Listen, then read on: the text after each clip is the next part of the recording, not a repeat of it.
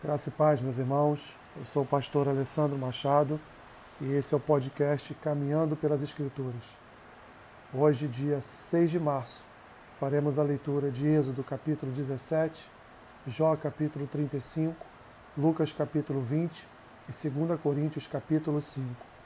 Êxodo capítulo 17 diz assim: Tendo partido toda a congregação dos filhos de Israel do deserto de Sim, fazendo suas paradas segundo o mandamento do Senhor, acamparam-se em Refidim, e não havia ali água para o povo beber.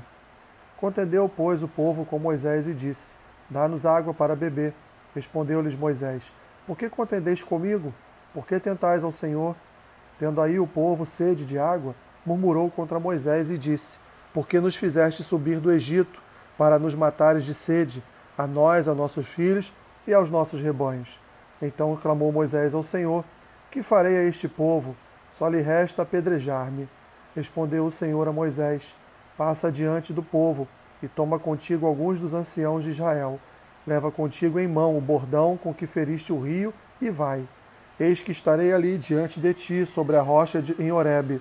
Ferirás a rocha e dela sairá água, e o povo beberá.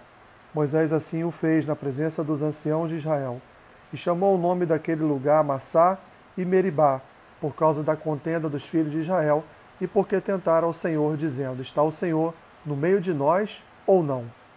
Então veio Amaleque e pelejou contra Israel em Refidim. Com isso ordenou Moisés a Josué: Escolhe-nos homens e sai, e peleja contra Amaleque. Amanhã estarei eu no, no cimo do, monte, do alteiro, e o bordão de Deus estará na minha mão. Fez Josué como Moisés lhe dissera, e pelejou contra Amaleque. Moisés, porém, Arão e Ur subiram ao cimo do outeiro. Quando Moisés levantava a mão, Israel prevalecia. Quando, porém, ele abaixava a mão, prevalecia Amaleque. Ora, as mãos de Moisés eram pesadas, por isso tomaram uma pedra e a puseram por baixo dele, e, ela, e ele nela se assentou. Arão e Ur sustentavam-lhe as mãos, um de um lado e o outro do outro. Assim lhe ficaram as mãos firmes até ao pôr do sol. E Josué desbaratou a Amaleque e o seu povo a fio de espada. Então disse o Senhor a Moisés: Escreve isto para a memória no livro e repete-o a Josué, porque eu hei de riscar totalmente a memória de Amaleque de debaixo do céu. E Moisés edificou um altar e lhe chamou: O Senhor é minha bandeira. E disse: Porquanto o Senhor jurou, haverá guerra do Senhor contra Amaleque de geração em geração. Jó capítulo 35.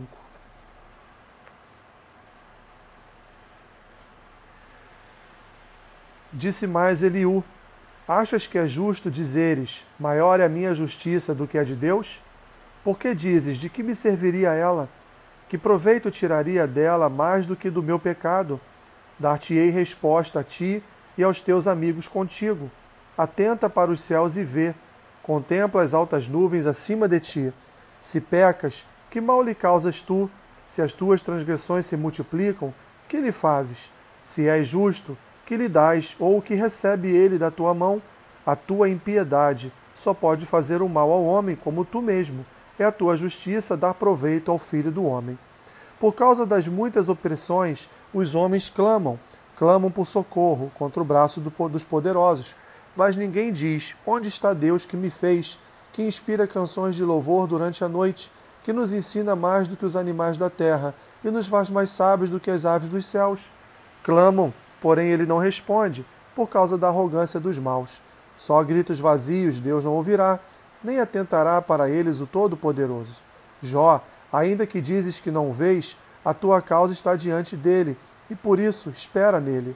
Mas agora, porque Deus na sua ira está, não está punindo, nem fazendo muito caso das transgressões, abres a tua boca com palavras vãs, amontoando frases de ignorante.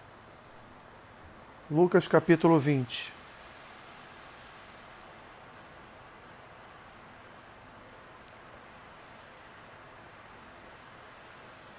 Aconteceu que, num daqueles dias, estando Jesus a ensinar o povo no templo e a evangelizar, sobrevieram os principais sacerdotes e os escribas, juntamente com os anciãos, e o arguíram nestes termos: Dize-nos, com que autoridade fazes estas coisas? Ou quem te deu esta autoridade? Respondeu-lhes: Também eu vos farei uma pergunta. Dizei-me: o batismo de João era dos céus ou dos homens? Então eles arrazoavam entre si. Se dissermos do céu, ele dirá: Por que não acreditastes nele? Mas se dissermos dos homens, o povo todo nos apedrejará, porque está convicto de ser João um profeta. Por fim, responderam que não sabiam. Então Jesus lhes replicou: Pois nem eu vos digo com que autoridade faço estas coisas. A seguir, passou Jesus a proferir ao povo esta parábola. Certo homem plantou uma vinha, arrendou-a a lavradores e ausentou-se do país por prazo considerável. No devido tempo, mandou um servo aos lavradores para que lhes dessem do fruto da vinha. Os lavradores, porém, depois de o espancarem, o despacharam vazio. E, e vista disso, enviou-lhes outro servo. Mas eles também a este espancaram, e depois de ultrajarem, o despacharam vazio. Mandou ainda um terceiro, também a este, depois de o ferirem, expulsaram. Então disse o dono da vinha: Que farei? Enviarei o meu filho amado, talvez o respeitem. Vendo, porém, os lavradores arrazoavam entre si, dizendo: Este é o herdeiro, matemo-lo para que a herança venha a ser nossa. E lançando-o fora da vinha, o mataram. Que lhes fará, pois, o dono da vinha? Virá, exterminará aqueles lavradores e passará a vinha a outros. Ao ouvirem isto, disseram: Tal não aconteça. Mas Jesus, fitando-os, disse: Que quer dizer, pois, o que está escrito? A pedra que os construtores rejeitaram, esta veio a ser a principal pedra angular. Todo que cair sobre esta pedra ficará em pedaços, e aquele sobre quem ela cair ficará reduzido a pó. Naquela mesma hora, os escribas e os principais sacerdotes procuravam lançar-lhes as mãos, pois perceberam que, em referência a eles, dissera esta parábola, mas temiam o povo. Observando, subornaram emissários que se fingiam de justos para verem se o apanhavam em alguma palavra, a fim de entregá-la à jurisdição e à autoridade do governador. Então o consultaram, dizendo: Mestre, sabemos que falas e ensinas retamente, e não te deixas levar de respeitos de respeitos humanos, porém ensinas o caminho de Deus segundo a verdade. É lícito pagar tributo a César ou não? Mas Jesus, percebendo-lhes o ardil, respondeu: Mostrai-me um denário. De quem é a efígie e a inscrição? Prontamente disseram: De César. Então lhes recomendou Jesus: Dai, pois, a César o que é de César, e a Deus o que é de Deus. Não puderam apanhá-lo em palavra alguma diante do povo, e, admirados da sua resposta, calaram-se. Chegando alguns dos saduceus, homens que, diz, que dizem não haver ressurreição, perguntaram-lhe: Mestre, Moisés nos deixou escrito que se morrer o irmão de alguém, sendo aquele casado e não deixando filhos, seu irmão deve casar com a viúva e suscitar descendência ao falecido. Ora, havia sete irmãos. O primeiro casou e morreu sem filhos. O segundo e o terceiro também desposaram a viúva, igualmente os sete não tiveram filhos e morreram. Por fim, morreu também a mulher. Esta mulher, pois, no dia da ressurreição, de qual deles será esposa? Porque os sete a desposaram. Então, lhes respondeu, lhes acrescentou Jesus: Os filhos deste mundo casam-se e dão-se em casamento, mas os que são havidos por dignos de alcançar a era vindoura e a ressurreição dentre os mortos não casam, nem se dão em casamento, pois não podem mais morrer, porque são iguais aos anjos e são filhos de Deus, sendo filhos da ressurreição e que os mortos hão de ressuscitar. Moisés o indicou no trecho referente à sarça, quando chama o Senhor, o Deus de Abraão, o Deus de Isaque e o Deus de Jacó. Ora, Deus não é Deus de mortos, e sim de vivos, porque para ele todos vivem. Então disseram alguns dos escribas: Mestre, respondeste bem. Dali por diante não ousaram mais interrogá-lo. Mas Jesus lhes perguntou: Como podem dizer que o Cristo é filho de Davi? visto como o próprio Davi afirma no livro de Salmos: Disse o Senhor ao meu Senhor: Assenta-te à minha direita, até que eu ponha os teus inimigos por estrado dos teus pés. Assim, pois, Davi lhe chama Senhor, e como pode ser ele seu filho? Ouvindo-o todo o povo, recomendou Jesus a seus discípulos: Guardai-vos dos escribas, que gostam de andar com vestes talares e muito apreciam as saudações nas praças, as primeiras cadeiras nas sinagogas e os primeiros lugares nos banquetes os quais devoram as casas das viúvas e, para o justificar, fazem longas orações. Estes sofrerão juízo muito mais severo. 2 Coríntios capítulo 5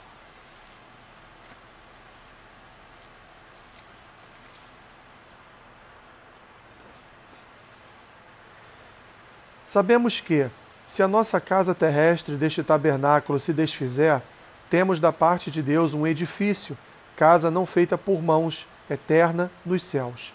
E por isso, neste tabernáculo, gememos, aspirando por sermos revestidos da nossa habitação celestial.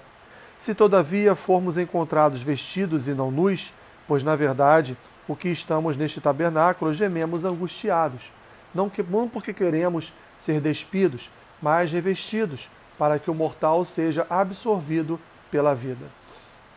Ora, foi o próprio Deus quem nos preparou para isto, outorgando-nos o penhor do Espírito.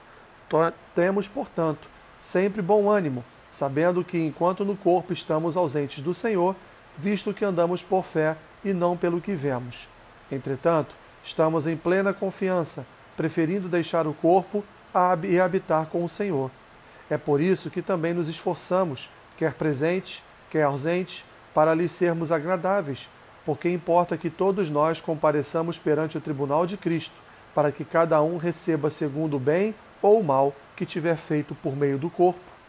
E assim, conhecendo o temor do Senhor, persuadidos os homens e, somos cabalmente conhecidos por Deus, espero que também a vossa consciência nos reconheça. Não nos recomendamos novamente a vós outros, pelo contrário, damo-vos ensejo de vos gloriardes por, vossa, por nossa causa, para que tenhais o que responder aos que se gloriam na aparência e não no coração. Porque se enlouquecemos é para Deus, e se conservamos o juízo é para vós outros, pois o amor de Cristo nos constrange, julgando nós isto: um morreu por todos, logo todos morreram.